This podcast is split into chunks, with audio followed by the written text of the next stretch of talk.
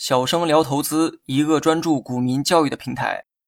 今天呢，来讲一下布林指标的短线买卖法。布林指标的详细介绍可以去听早期的技术篇内容。技术分析篇不会花太多时间去做指标的介绍。布林指标呢，由三条线构成哈，分别是上轨线、中轨线和下轨线。三条线中分布着 K 线走势图。具体案例可以查看下方文稿中的图一。就如图一所示的那样。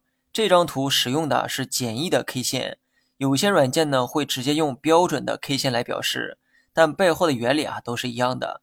只要明白布林线周围分布的是 K 线就行。这些 K 线与图上方标准 K 线图的走势是一模一样的。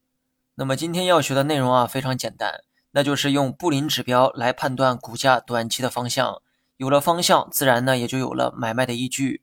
通常情况下。股价会在布林指标的上轨线和下轨线之间波动，所以利用布林指标判断股价的方向似乎非常容易。只要股价涨到了上轨线就减仓，跌到下轨线就可以加仓。但理想虽然很丰满，现实却很骨感。道理啊虽然都懂，可多数情况下市场不会给出如此标准的走势。以布林指标的上轨线为例，有时候股价涨超上轨线才开始下跌。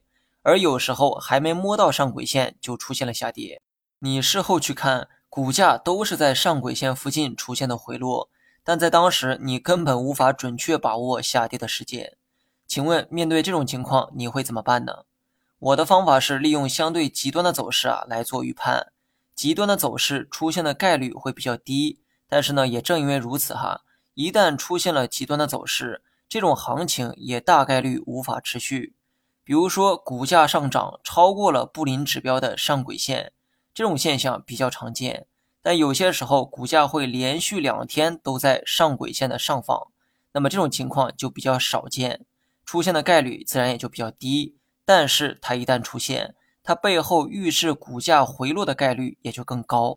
所以啊，当股价连续两天或两天以上均超过上轨线的时候，你呢要做好股价随时下跌的准备。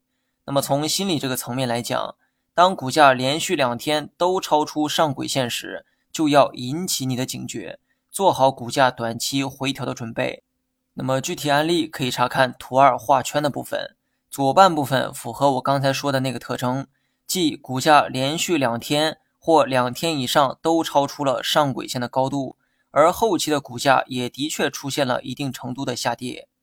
然后我们再来看看图二右侧画圈的部分，此时的股价连续三天都在下轨线的下方。这个时候，我们可以把上文的结论反过来进行利用，即股价连续两天或两天以上均超出了下轨线时，后期的股价可能会出现反弹。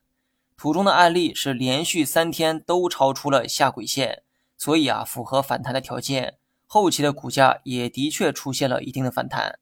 那么最后我再讲一个重点哈，今天教的这些方法适用于各大指数，比如说上证指数、创业板指、深证成指等等。如果你将此方法用在个股身上，有效性会打一定的折扣，因为个股的波动呢比较大，出现极端行情的概率也更高。别说连续两三天超出上轨线，连续五六天也不是没可能。但指数表现的是无数个股的平均走势。它的波动幅度啊会比较小，出现极端走势的概率也就比较低。所以呢，一旦出现了极端行情，其背后表达的买卖信号也会更加强烈。你学会了吗？